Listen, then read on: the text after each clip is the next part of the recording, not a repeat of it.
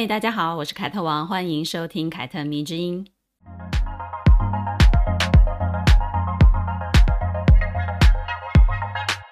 长久以来呢，我都一直有一个感触哦，为什么在中国历史上留有姓名的女性呢，都充满了争议，而且呢，这个争议呢，大多都是在描写她们的残忍、强势、心狠手辣。比如呢，汉高祖刘邦的皇后吕后，最广为流传的故事呢，就是把人虐杀，剁掉他的手掌、脚掌，然后把他的耳朵弄聋，把眼睛戳瞎，然后割去他的舌头，并且毁掉他的声带。吕后把戚夫人搞成人质的事情广为流传，也让她成为了最毒妇人心的代表。其实，当你深入了解历史之后呢，你会发现男性所做的这些心狠手辣的事情，绝对不亚于吕后的手段。但是呢，我们却很少听到有什么皇帝如此丧心病狂，为后世所不齿的事件广为流传。除非他们真的丧权入国了，才会被史书谩骂。一旦他功成名就、顺利的登基，无论用的是什么样的一个手段，都会被当时以及后来的人歌功颂德。我就常想啊，这是因为历史多半也是由男性主笔记载，所以无法容忍女性跟男性争权夺利吗？恐怕是的哦。在封建社会男尊女卑的传统之中呢，皇帝啊。男人都是最棒的，凡是有祸事，第一个都会推给女人去承担。如果女人的表现，嗯，没有什么很大的过错，那就推给底下的臣子们去承担了。不知道大家有没有想过，如果历史能有一个角度是由女性的视角出发的，那么也许在史书里面记载的那些专断啊、专权啊、干预朝政、堪称祸害的女人，就会有不为人知的一面出现了。女人对政治的野心也许不会被抹黑，女人的欲望也许就会获得同样是身为女人的我们的共鸣了。就像现在很多女人说自己热爱工作大过于走入婚姻跟家庭一样，女性对权力的渴望其实也是可以赤裸裸的，并且是被歌颂的、被鼓励的。比如呢，你还记得前两年有一部戏叫做《后裔弃兵》吗？多好看呐，对不对？虽然是一部大女主的爽剧，但是呢，我们也一路跟着女主角经历各种在棋局上的杀伐决断。不爱看她谈恋爱啊、我们不关心她跟谁谈恋爱，就爱看她搞事业，打败世界冠军，一路过关斩将。而这个女主角呢，不仅狂妄，而且呢，说谎成性。爱嗑药，而且呢，非常的目中无人。可是，可是，可是呢，就是因为是这样的她，才让我们觉得非常非常的迷人。虽然时至今日呢，还是有很多人觉得女人不应该展现欲望跟野心，不该为了目的不择手段。其中呢，不乏多数的女性自己也是这样认为了。但是呢，世界已经越来越多女总统啊、女总理啊、女性的 CEO 出现了，难道？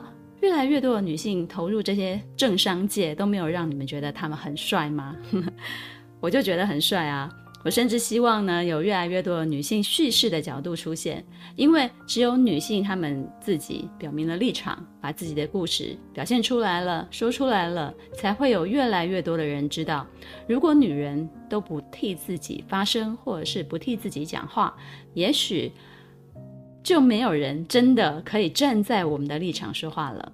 而今天的故事的主角就是中国历史中唯一的一个女皇帝武则天。关于她的故事呢，因为被影视戏剧不断的改编上演，相信大家也都不陌生。最近期的一个关于武则天的戏剧作品呢，应该是二零一四年由范冰冰主演的《武媚娘传奇》。这部戏播出的时候呢，在中国跟台湾都非常的红，我相信应该很多人都看过了。而且呢，还因为还原了唐朝女性服饰比较大胆的作风，而遭受到了批评啊、就是太着重在胸部的那个事业线上面啊。年轻人呢，对武则天的印象呢，大部分也都是范冰冰的扮相，符合现代的王美的审美。但我个人觉得他把武则天演得很像妲己，也或许是因为他演妲己给我的印象太深刻了，所以我他我我现在看到他演什么都很像妲己，尤其是古装的装扮。金马金钟双料影后贾静雯其实也演过武则天哦，大家知道吗？那一部戏叫做《至尊红颜》，是二零零四年的戏。这部戏呢，基本是属于娱乐性质大过历史性质的一个改编，剧情比范冰冰的《武媚娘传奇》还要胡闹，因为我看过。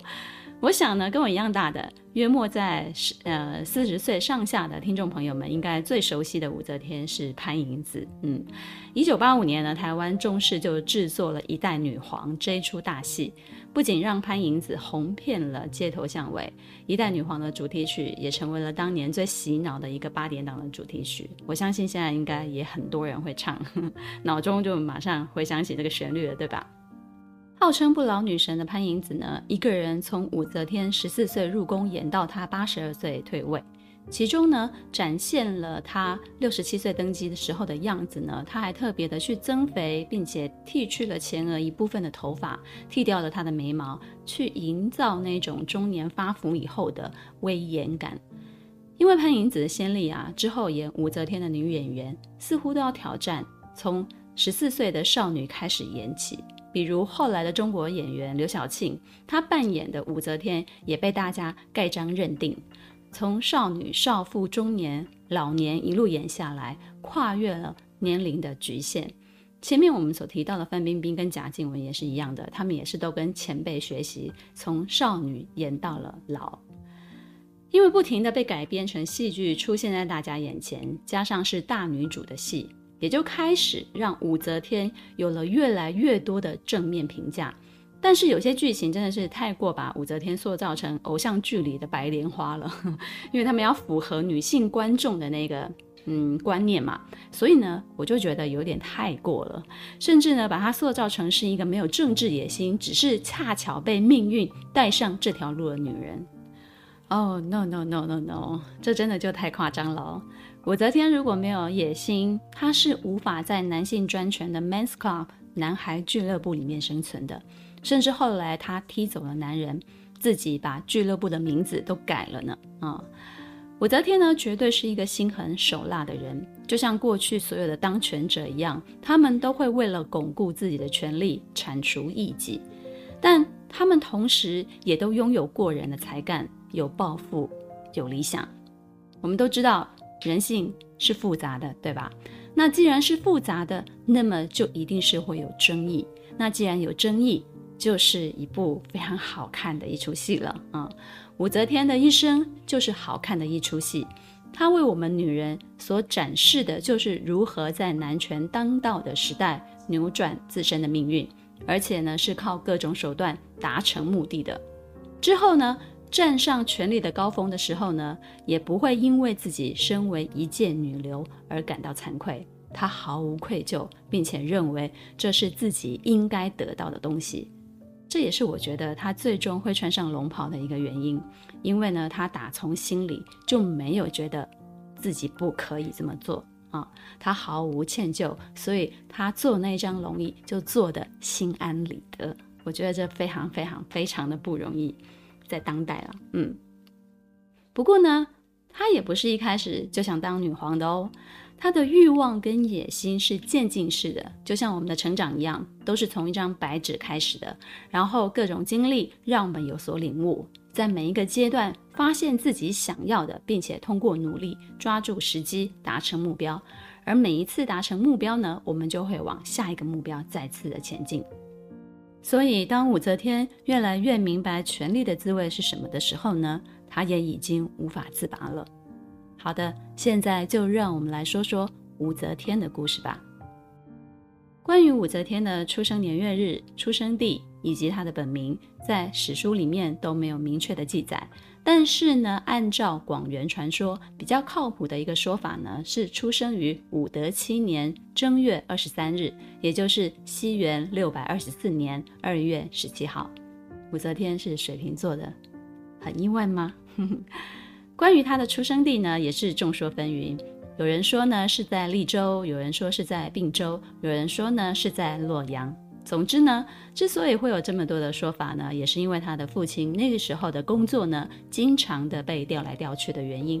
所以呢，这三个地方都是他父亲工作过的地方，并且呢，并州也算是武家的一个祖籍了。我们现在叫他武则天，也是后来从他的封号里面选择最前面的两个字“则天”而做的一个名字。他后来呢，被尊号为则天大圣皇帝。这个尊号随着他死后又几度的被更改，但是呢，无论怎么改，前面两个“则天”两个字都不会被动。于是呢，后来的人就称他叫做武则天了。他曾经自己给自己改名叫做武曌，这个“曌”字是他自己创的一个天文字，意思呢就是日月当空，写起来呢就是一个明白的“明”，下面一个“空”。武则天觉得自己就像日月一样的崇高。高挂于天空之上，这个字也是十分的会意了。看了你就会明白意思。这是他称帝前一年改的名字，确实是非常的狂妄，对吧？而关于他原始的名字就完全没有记载了。所以呢，后来的人也称他叫做武曌。武则天的爸爸叫做武士彟，本来是一个庶民。后来因为呢不想代代都过着死老百姓的日子，所以呢他就想尽办法的想要脱离贫穷，脱离贱籍，看准了隋炀帝大兴土木盖房子，于是呢他就呃去批发了一些很多的木材，然后成为一个木材商人，赚到了第一桶金，发财致富了。有了钱之后呢，他就买了一个小官来做，但是呢却也仍旧不满足于做一个小官，于是呢他就改去从军了。在唐高祖李渊建国的期间呢，两个人就相识了，并且呢，因为曾经给予资助，所以呢，李渊建国之后呢，就封他做官了，还给他介绍了后来生了武则天的妈妈杨氏做老婆。杨氏呢是出身于隋朝皇室，所以呢，这个婚配最主要的目的呢，就是要抬高呃武则天的爸爸武士彟的一个社会地位。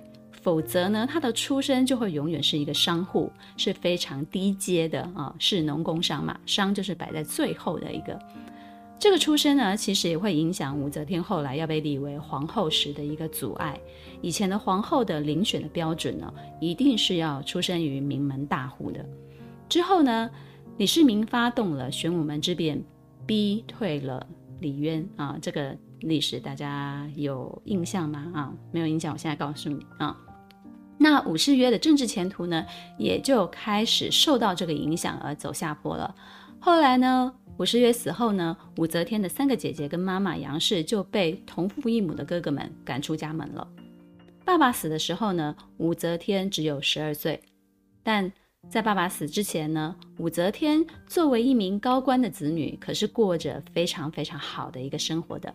而且呢，随着父亲四处的调派，也算是在小小的年纪就游历了各州，跟养在深闺的那些千金小小姐一比啊，她见过的世面自然就比较不一样啊。加上她妈妈杨氏受的是名门的教育，所以呢，她从小也就饱读诗书。有关于他的出生，还有很多很多的传说，什么杨氏某一天坐船出游的结果啊，就有龙从湖底窜出来，然后杨氏就怀孕了啊，这么这么神奇，生了一个龙女武则天啊，注定就是要当女皇的。还有呢，说他小时候遇见过一个算命的，算命师呢把家里的小孩啊都看过了，最后一个看的就是穿着男童衣服的武则天，一看他的面相就说哇，龙腾凤锦。极贵也，然后又遗憾地说：“若为女子，前程不可限量，将来必为天下之主。”啊，他的意思就是说，如果她是女生，她将来就是天下的主人。可惜他是个男生，但是他没有没有发现，原来就是一个女生穿了男孩子的衣服而已。我们说了那么多这些关于武则天的传说，哈，传说她就是天子的故事。其实呢，后来。这些东西都是武则天可能是自己要把自己的皇帝的位置坐稳而发出去的新闻通稿啊，利用传说让普罗大众相信自己就是上天选定的那一个人，所以说呢，下次我们看到明星的新闻稿，可以多多想一想，那么你就会知道是怎么一回事了。立人设这种手段啊，不是什么现代的新玩意儿。中国五千年历史真的是多到数不清，每个从别人手中抢到皇位的人啊，多少都会这么干的。嗯，好的。武则天十四岁的时候呢，唐太宗李世民因为失去了长孙皇后，实在是太伤心了。于是呢，就有大臣建议他召见几位貌美的闺秀入宫来。嗯，你看，治疗情伤最好的办法，永远都是无缝接轨。有新的情人就万事 OK 的。嗯，就这样，听闻武则天貌美的李世民就选上她了，就招她入宫了。对有些人来说呢，被召见进宫并不是什么值得庆贺的事情。说好听一点呢，是成为皇帝的女人。但一旦入宫，其实也意味着失去了人生的自由了，跟父母就此分别。而后宫呢，又是那么险恶的一个地方，万一没有受到皇帝的宠爱，其实过的生活比普通人还不如。那如果万一受到宠爱，又会被人陷害。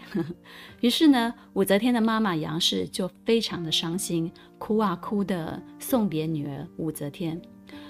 武则天不知道是出自于要安慰母亲，还是自己心里真的这么想。她临走的时候呢，就对母亲说：“侍奉圣明的天子，岂知非福？为何还要哭哭啼啼，做儿女之态呢？”这段故事呢，在《旧唐书》就被记载下来了。武则天觉得呢，哎呀，反正都要嫁人了，与其不知道未来要嫁给谁，不如就嫁给天底下最有权势的男人。谁能跟他比呢？对吧？你看多么有志向的一个小姑娘，完全就是目标导向，有没有？当时李世民已经四十几岁了，而武则天才十四岁啊。你可以说她这个想法非常的单纯，也可以说她就此接受了命运的安排。但是，但是，但是，被召见入宫之后呢，李世民在位期间关于武则天的宫中生活。史书里面都没有详细的描述，这意味着什么呢？这意味着武则天并不受到李世民的宠爱，甚至呢没有临幸过。宫中里的生活非常的乏味，别说是成为王的女人了，可能连王的面都见不到呢。因此呢，从她十四岁入宫到李世民驾崩，十二年之间呢，她的封号都只是一个才人。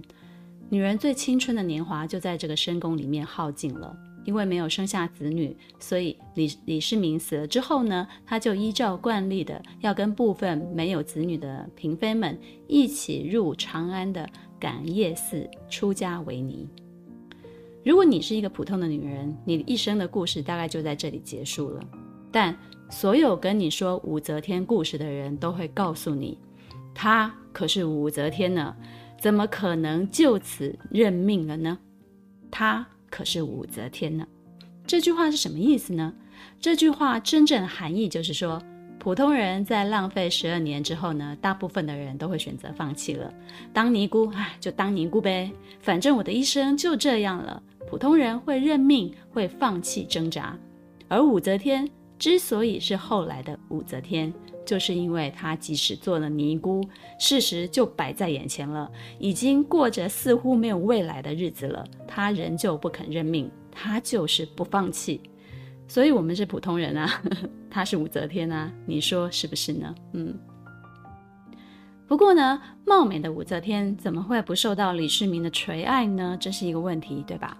可见的长得很漂亮，在后宫也只是一个基本的条件，最重要的是。怎么样才能够取悦龙心？取悦龙心，你才可以得到人家的宠爱啊！武则天后来自己就说了一段回忆，被收录在《资治通鉴》。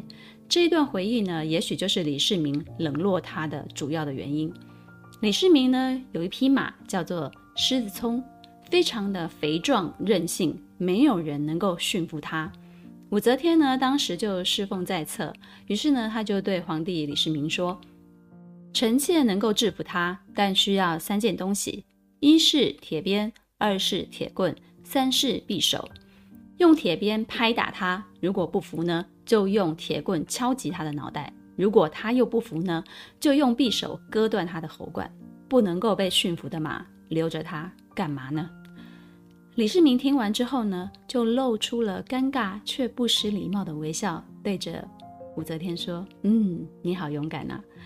你看，李世民不是那种古装偶像剧里面的那些男主角哦。”看到女主角强出头，以下犯上，好勇敢，就觉得哇，你好特别啊！我要霸占你啊，没有这回事。所以呢，像《延禧攻略》里面那个魏璎珞喜欢撂狠话的那种，基本其实就是瞎写。能够活到最后一集，都是因为主角光环。搁在正史里面呢、啊，他很快就要去领便当了。对皇帝都可以这样莫名其妙、不投其所好乱表现，可见的武则天当时不仅不知道如何取悦皇帝，也不知道如何跟其他人保持良好的关系，在后宫呢，可能就是一个小透明。可以说呢，十四到二十六岁这期间呢，武则天空有野心跟欲望，但是她没有手段，也很有可能她根本就不爱李世民。我觉得爱情这个东西啊，很奇妙。嗯，它可以唤起人心中最纯真的一个部分，但是也可以唤起最邪恶的一个部分，比如说独占欲，对吧？十四岁入宫的武则天面对的是四十几岁的李世民，就算真的知道自己是皇帝的人，但是对他产生爱情又是另外一回事了。他不懂得讨皇帝欢心，真的是因为不擅长吗？我想最根本的原因应该是面对李世民这个大叔。萝莉武则天她产生不了爱啊啊、所以呢，当李世民生病的时候呢，他受命在病榻前面服侍他，遇见了前来探望的弟子李治，他才会失控啊、上演爸爸的女儿爱上我这个戏码。李治只是呃小武则天四岁，但是呢，也有人说其实他们的岁数其实是差不多的，但不管如何，他们都可以算得上是同龄人。如果武则天对李世民没有爱情，那么当她遇见李治，两个人产生情愫之后呢，李治就等于是她的初恋了，对吧？所以呢，大家就仔细的想想，李治呢这个人也是很大胆的哦。用民间的伦理来讲，武则天怎么说都是李治名义上的庶母，也就是爸爸的妾嘛，是一个长辈。但是呢，他却爱上了一个长辈。在老爸的眼皮子底下啊、就跟武则天暗通款曲啊，欧北来哈。李治所面对的老爸李世民是一个怎么样的一个人呢？哈、这样子的一个人，眼皮子底下他竟然还敢欧北来啊、李世民是一个怎么样的人呢？他是一个当年发动了玄武门事变。杀死了自己的哥哥跟弟弟，然后要自己的爸爸李渊立自己为太子，又逼他退位的一个人，是这么残忍、呵 呵手段啊，这么有手段的一个人。而太子之位呢，本来跟李治其实也没什么关系，他是李世民的第九个孩子，前面还有哥哥啊，还有姐姐，所以呢，太子之位其实根本也轮不到他。但历史啊，就是如此的相似。发生在李世民身上的事情呢，也就会发生在李世民的儿子身上啊。他晚年呢，其实更喜欢第四个孩子魏王李泰，所以呢，就直接导致太子李承乾跟魏王李泰开始争夺厨位了。看过《琅琊榜》吧？啊、看过《琅琊榜》的人一定都会很清楚这种争夺厨位的戏码。其结果呢，往往就会落在一个大家都想不到的人身上。李治呢，就是后来的那个大家都想不到的那个人。李世民为了不让其他的两个儿子相互的残杀，于是呢就听了长孙无忌的建议，放弃了魏王李泰，选了性格比较温柔、比较孝顺的李治作为太子的人选了。很多史书都说李治是非常懦弱的皇帝，所以才会有武则天夺权称帝。其实，当你仔细研究过他跟武则天之间所发生的事情，你就会觉得懦弱也许只是他的保护色。也或者只是后来的史书为了抹黑武则天的强势，所以呢，就只能将李治形容成是一个懦弱的人来衬托。他本质上其实跟武则天可以说是一路人，甚至呢可以说是让武则天尝到权势欲望甜头的一个始作俑者。他其实非常的善权谋，而且是一个干得不错的皇帝。他在位期间，唐朝的疆土比他爸还大。拿下了战功显赫的李世民呢，其实都没有拿下所谓的高句丽这个这块疆土，也就是今天呃所谓的中国东北地区跟朝鲜半岛北部的这一块地方，他都没有拿下来。但是呢，李治拿下来了。也因为武则天是他手中拿的，从他手中拿到权位的，所以呢，他后来呢就不被写正史的人所喜欢。哎呀，这样想想也算是情有可原的吧。嗯，好的，那话就说回来吧。就算在李世民死之前呢，武则天跟李治就已经好上了，却也没有能够就此让李治免了武则天去感业寺出家的事情。他也无法就这样子接收了爸爸的女人啊。但是呢，武则天就不放弃，不认命嘛。当李治当上皇帝，成为唐高宗之后呢，他就更加的认定李治是唯一能够将他从感业寺拯救出去的人。他一定要唤起他对他们之间的爱，让他再一次把自己弄进宫去。于是呢，武则天就写下了一首情诗，叫做《如意娘》。这首诗是这样写的：看朱成碧思纷纷。憔悴之离为忆君，不信比来长下泪，开箱验取石榴裙。这首诗的大意是什么呢？就是说我对你真是相思过度了呀，整天就魂不守舍的，竟然呢把红色都看成了绿色了。我的面容呢如此的憔悴，全都是因为思念你啊，郎君。如果你不相信我是因为思念你而流泪，那就开箱看看我石榴裙上的斑斑泪痕吧。你看，在尼姑庵里面写这种情诗，哪有一点六根清净的感觉呢？武则天是一个非常有文采的人，而且呢，他的书法也写得非常好。《全唐诗》里面呢，就收录了武则天大概四十几首的诗，而这首《如意娘》呢，是最有名的。毕竟呢，是连李白都称赞自己写不过他的一首情诗，也是武则天把李治换到身边的一个终极的武器啊。于是呢，就这样，武则天写的诗呢，就辗转的传到了李治那里了。于是呢，在李世民的忌日，李治需要找一间寺庙举行祭拜典礼的时候呢，就在长安那么多庙宇当中，偏偏就选择了感业寺。于是呢，他们两个就重逢了，他就见到了武则天了。你看，两个人是不是都是故意的啊？许多电视剧呢会将这一段情节改编成两个人偶遇，让武则天成为一名傻白甜，好接受在感业寺，呃剃度为尼的这个生活，被动的等待命运的安排，也就是李治跟他偶遇了，所以他又把被接回去了。才不是这样呢，这是人家处心积虑，就是想要回去的，好不好？武则天要是这么被动的人，就没有后来什么一代女皇的这些事情了。她不仅是一个懂得把握机会的人，甚至没有机会的时候，她都要想尽办法创造机会。她都被剃头了哦，穿袈裟了，却依然念念不忘自己要进宫，要重新来过。她就是这样的人。这时呢，李治的后宫有王皇后以及萧淑妃在争宠。萧淑妃呢是他的宠妾，不仅生了儿子，而且还受到莫大的疼爱。于是呢，一直没有生小孩的王皇后呢，就十分的忌惮萧淑妃，把她视为眼中钉。近日祭拜典礼见过一面之后呢，李治就又经常找借口去感业寺看武则天，而这件事情呢，就这样传到王皇后的耳朵里面了。于是呢，他就主动向李治提议，要不要就这样把武则天接进宫啊？一来呢，这样子就可以讨陛下的欢心；二来呢，他心里是这么想的，他想要用武则天来制衡打击萧淑妃。只是王皇后可能低估了武则天，这个时候他还不知道哦，让武则天入宫其实是引狼入室。那李治听到王皇后的建议，当然就很开心啊。本来还想跟武则天偷偷摸摸的，现在连后宫之主王皇后都支持了，那就没有什么可以忌讳的了。等到自己孝期一满，他就赶紧的把武则天纳入宫中了。而且呢，武则天在进宫之前就怀孕了哦，可见呢，他们都在佛祖面前，嗯，呵 呵你知道的哦，果然都是非常叛逆的人呐、对吧？嗯。于是呢，就这样，武则天又再次的入宫了。命运给不放弃的她又一次的机会了。而这次呢，她将突破以往的性格，开始她的打怪升级之路。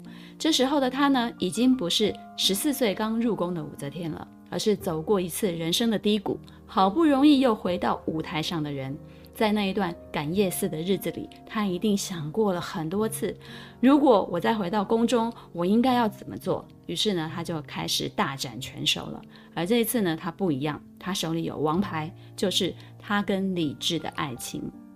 说到这里，大家是不是感觉武则天的故事有点宫斗的味道呢？啊、确实，当他回到后宫，开始展现宫斗的手段呢，就是一出妥妥的宫斗剧，没有错。但是呢，这一次的回国成功，主要还是要结合三个因素的。我们来归纳一下：第一，就是武则天没有放弃寻找离开感业寺的机会；第二呢，就是李治对于武则天的情感；第三呢，王皇后的如意算盘。这三个因素才是真正的导致武则天真正可以回宫的一个三个不可或缺的要素。这三个人其实做这些事情都是为了自己出发，但是却这样造就了武则天后来的命运。你说妙不妙啊？对吧？但是呢，这个时候的武则天呢，她还没有当皇帝的野心哦，她只是想入宫，想结束感业寺的生活。不过人的欲望总是叠加上去的嘛。嗯，武则天是怎么一步一步尝到权力的甜头的呢？然后到最后无法自拔的呢？我们继续说下去。入宫之后呢，他确实跟王皇后就结盟了，对她可以说是言听计从。于是呢，王皇后也就会在李治面前呢，经常的美言武则天。很快的，她就被晋升为昭仪，当然呢，也打击了萧淑妃了。但武则天的受宠也渐渐的让一直不得宠的王皇后开始嫉妒，于是呢，两个人也就渐渐的变成了敌人了。得宠之后呢，武则天把皇帝的赏赐呢都用来打点后宫的人，笼络他们成为自己的眼线，掌握后宫一切的消息。她想晋升嫔妃，但是呢，这些妃嫔的位置目前都已经安插妥当了，也就没有她的可能。于是她渐渐的就把脑子动到取代王皇后的身上。关于武则天的故事啊，流传最多的还包含她是否亲手杀死了自己的大女儿，嫁祸于。王皇后这段故事大家应该都会知道，因为戏剧一定会演。根据《新唐书》和《资治通鉴》的记载，在永徽五年，也就是西元六百五十四年的时候呢，武则天产下了长女安定思公主。公主出生一个月之后呢，王皇后就来探望她。离开之后呢，武则天就趁没有人，就把公公主给掐死了，又盖上被子，然后来掩饰。之后呢，皇帝来了。武则天就假装，哎，我们一起来看女儿吧。结果打开被子一看，发现女儿已经死了。于是他就嚎啕大哭，然后就问旁边的婢女说：“谁来过啊？”旁边的所有的人就说：“皇后刚刚来过。”于是呢，武则天就大声地对李治说：“皇后杀死了我的女儿啊！你要替我做主啊！”这件事情呢，在《旧唐书》和《唐耀会》当中的记载就不一样了，他们只记载了公主的呃暴毙。并没有说是什么样的一个原因，因此呢，关于武则天是否真的杀死了自己的亲生女儿，嫁祸给王皇后这件事情呢，一直就都是众说纷纭的，还啊，是不是很有戏剧性？嗯，不过呢，我们可以从李治的反应来反推一下，来猜测一下，李治确实跟王皇后的感情不好，他一直想要废后，想要扶武则天上位，但是呢，王皇后只是。于私不得他的喜欢，于公他其实并没有犯下什么大错，所以他没有办法说废就废，而且废一个皇后还要跟呃所谓的宰相们商量，而杀公主的事情呢，他也没有勒令的去彻查，想必他就是觉得没有必要嘛啊、哦，那为什么没有必要呢？因为李治明白这是后宫争宠的一个伎俩。公主更大的死因，也许就是突然暴毙，然后呢就被武则天利用来嫁祸给王皇后的。当时呢，因为医学的不发达，古代很多的王子啊、公主啊都容易在小时候被养死。但是呢，有学者就从武则天的动机出发了，认为她有足够的杀人动机，女儿成为自己晋升之路的牺牲品，这件事情武则天是绝对可以干得出来的。那你呢？你更相信哪一种说法呢？但不管是哪一种，在李治的心中啊，废后这件事情算是有一点苗头了。加上他为了安慰武则天，所以想要封她为宸妃，却被宰相韩元和来济反对了。让他开始发现，哇，我虽然是一个皇帝，但是呢，先帝留下来的人呢，却让他处处的被掣肘，他没有办法独揽大权。于是呢，渐渐的废除王皇后，改立武则天为新皇后这件事情呢，就逐渐变成了一场政治角力的斗争了，已经不那么单纯了。当时呢，朝廷以长孙无忌、苏遂良为首的一个。元老大臣他们的势力是非常强大的，他们反对废王立武，或者说呢，他们通过支持王皇后来巩固自己的势力，不受侵犯。这件事情让李治感觉自己就是个半个皇帝，权力受到限制，哦，心里非常的不爽。尤其是长孙无忌啊，既是他的舅舅，又是朝廷的命臣，实在是非常的难以拔除。不过呢，废王立武这件事情，不管成功与否，对武则天都是有好处的哦。好处就是呢，他跟李治现在是同一阵线上的盟友，加上又是夫妻，简直就是生命共同体了，紧紧的捆绑在一起。也是因为这件事，后来上升至政治事件，也才让武则天意识到，哦，原来想要统治后宫，前朝的势力帮派也是非常重要的。前朝的一举一动，其实都会影响后宫的变动，而后宫其实也会影响前朝，这是一个关键，让武则天开始发现权力的魅力。为何那么多的男人都想尽办法要巩固自己手中的权势呢？就连当上了皇帝，也要设法铲除身边的旧势力，然后重新建立起自己的一批人马。原来只有这样，天下才会真正的握在自己的手里。当废王立武在前朝演变成政治派系斗争事件之后呢，就开始有了以长孙无忌、褚遂良为主的雍王派，以及以李义府为首的雍武派。关键的一票呢，是大臣元老叫做李绩的一个表态，他就跟李治说了，他说：“这是陛下的家务事啊，你何必问外人呢？”哇，这句话真的是非常有分量。虽然是很简单，但是呢，却让李治恍然大悟了。对啊，这是我自己的家务事啊，我根本就不需要征求什么宰相的同意啊。于是呢，以王皇后谋害为由，他就废了王皇后了，就改立了武则天为皇后，并且呢，就借此把长孙无忌等人的官职呢，通通都拔除了，贬出了京师，实现了自己多年想得到的君主集权制度。可以说呢。跟在李治身边的武则天算是一名见习生了啊，实习生。看了这一场啊、政治斗争的戏码之后呢，也开始慢慢的滋长自己内心的权力欲望。在李治手把手示范教学之下呢，武则天青出于蓝更胜于蓝。她比天性善良、优柔寡断的李治多了一份狠毒跟行动力，而且呢，她更加的善于计谋。当了皇后之后呢，成了六宫之主的武则天就开始显示出她的多疑以及她的专权了。她对权力呢是更加的渴望了，因为她很没有安全感。她觉得啊，李治能够废掉王皇后，那么有一天可能就会废掉我耶，哦，是不是？加上这个时候李治又有了新宠贺兰氏，于是呢就让她更不放心了。贺兰氏呢其实是她姐姐的孩子，是她的侄女。原本呢，他也是想利用姐姐跟侄女哦来笼络皇帝啊。反正你都要宠别的女人，要不然就来宠我们吴家的女人吧。但是呢，如果他们真的受到呃非常大的宠爱呢，也会威胁到自己的地位，嗯，这样也是不行的。这个时候呢，就有了一次机会，让武则天从后宫走向了前朝。这要说啊，真的就是说，李治是被自己的健康给耽误的。李治呢，是从年轻的时候就患有风疾了，用现代的说法呢，应该是属于心血管疾病。他发作起来呢，就会头晕目眩，然后他没有办法集中精神。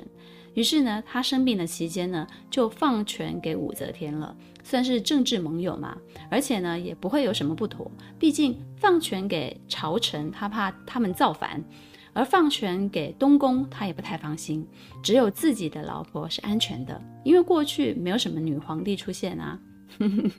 这个时候真的很想跟李治说，他可是武则天呢。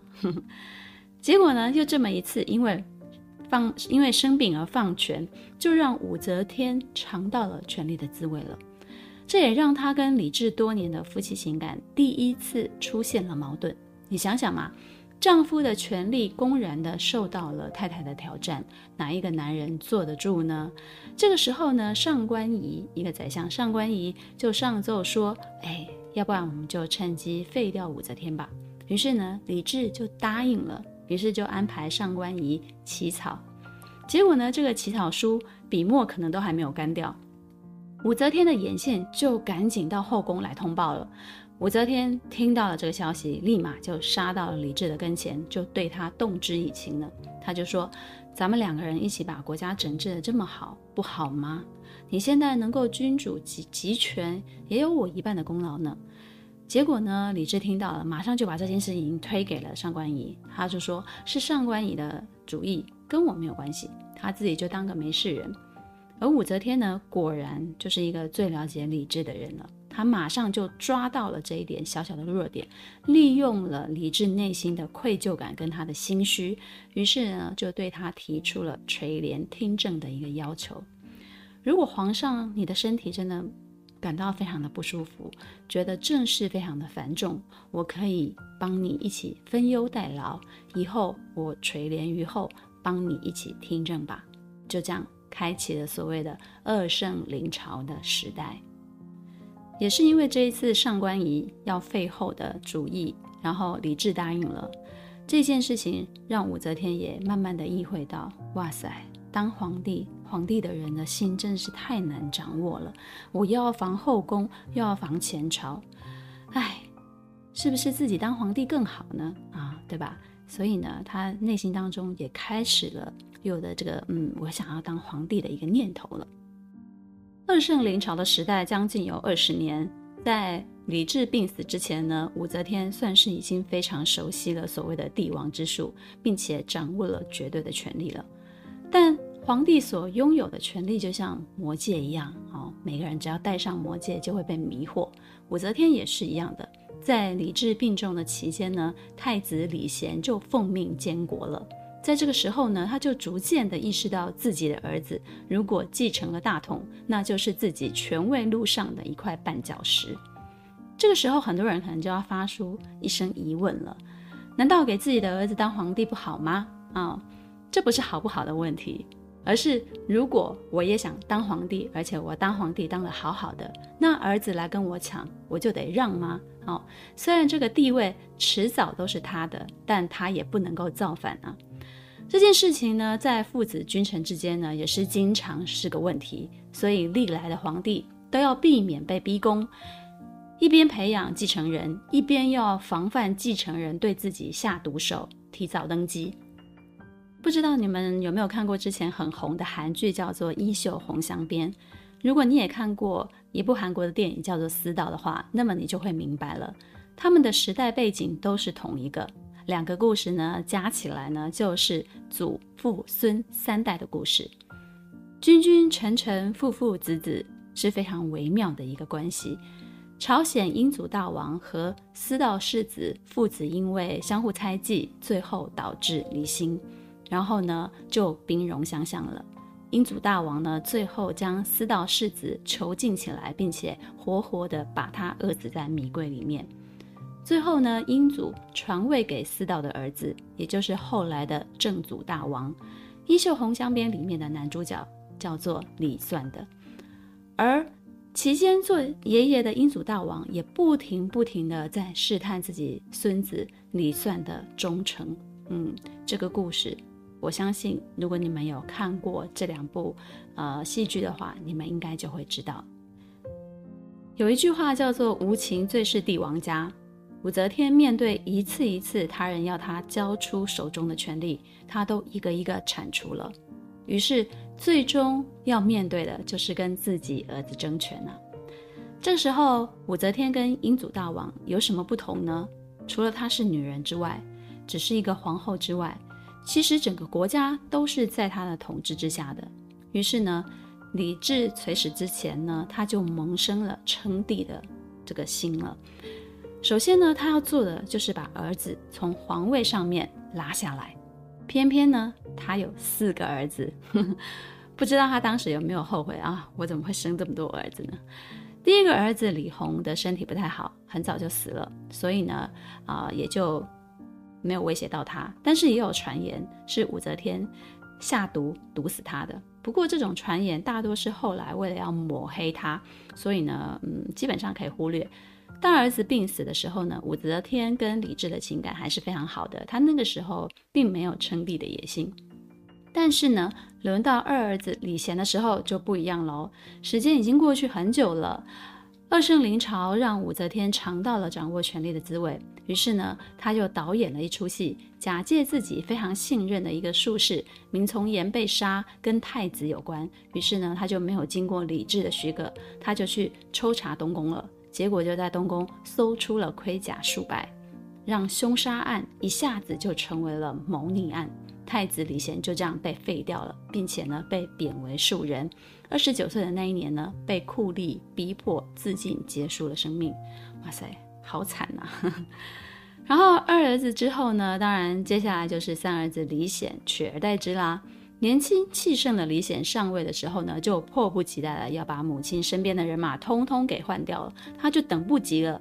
其实呢，他应该要学学他老爸李治的，多一点耐心啊、哦，缓和一点啊、然后再通通的去铲除会比较好。可是他没有，他非常心急，他就立马想要提拔自己的人，于是呢，他就提拔了自己老婆娘家的人韦玄真，想要让他做宰相，然后。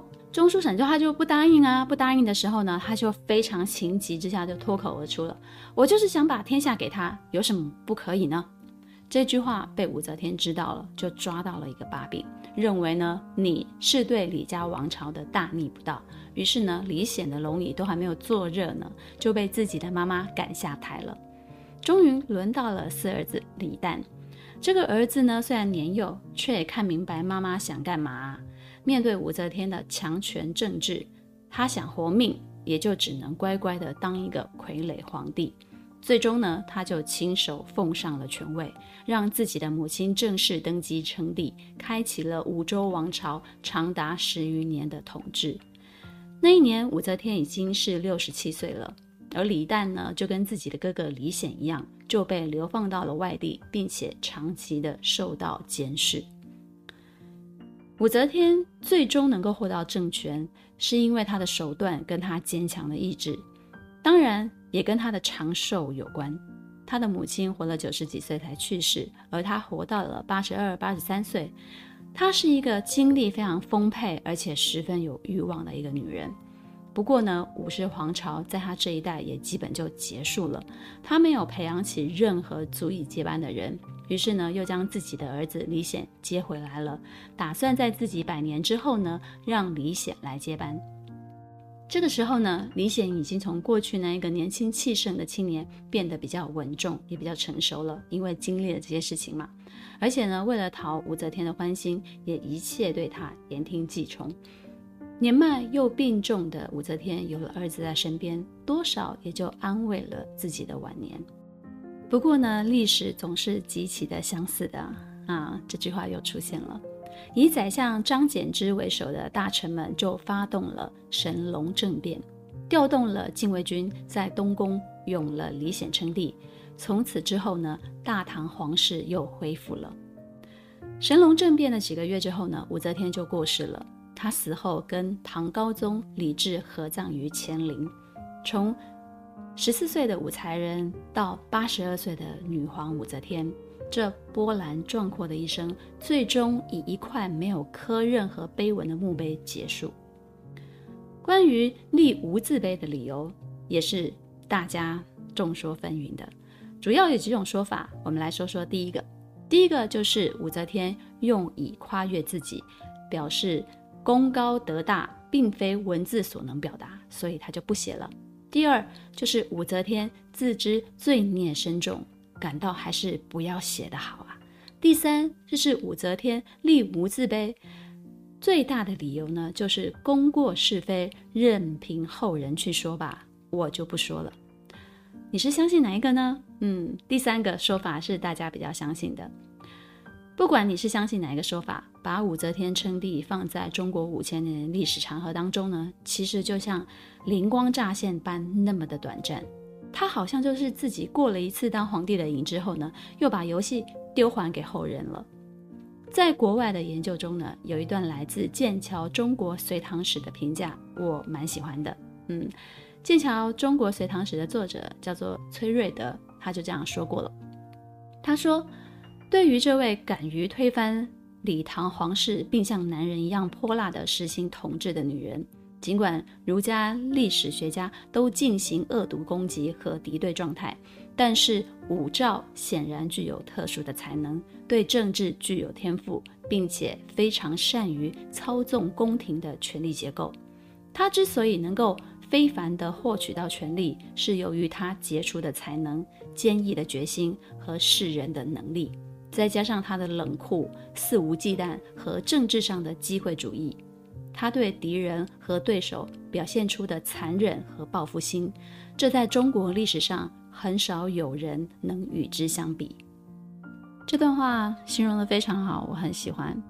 确实啊，若是你不带任何的偏见去看武则天的话呢，于中国帝王的行列之中呢，武则天并没有比他们其中的任何一个都逊色。只不过呢，受制于她是一个女性的身份，让她比其他男性登基的路更加的艰难与坎坷。她必须做出很多违反伦常的事情，她才可以达成目标。但这也成为了她被后世议论的种种的把柄。不过呢，他当上皇帝是毋庸置疑的，执政期间的政治、社会、文化、经济都没有倒退，文治武功昌盛。我觉得这就是最好的证明了。今天的故事好长啊，对不对？不知道你听完有什么感触呢？是喜欢这个女人呢，还是觉得她好可怕？总之呢，我是喜欢武则天的。凯特迷之音，咱们下次见了。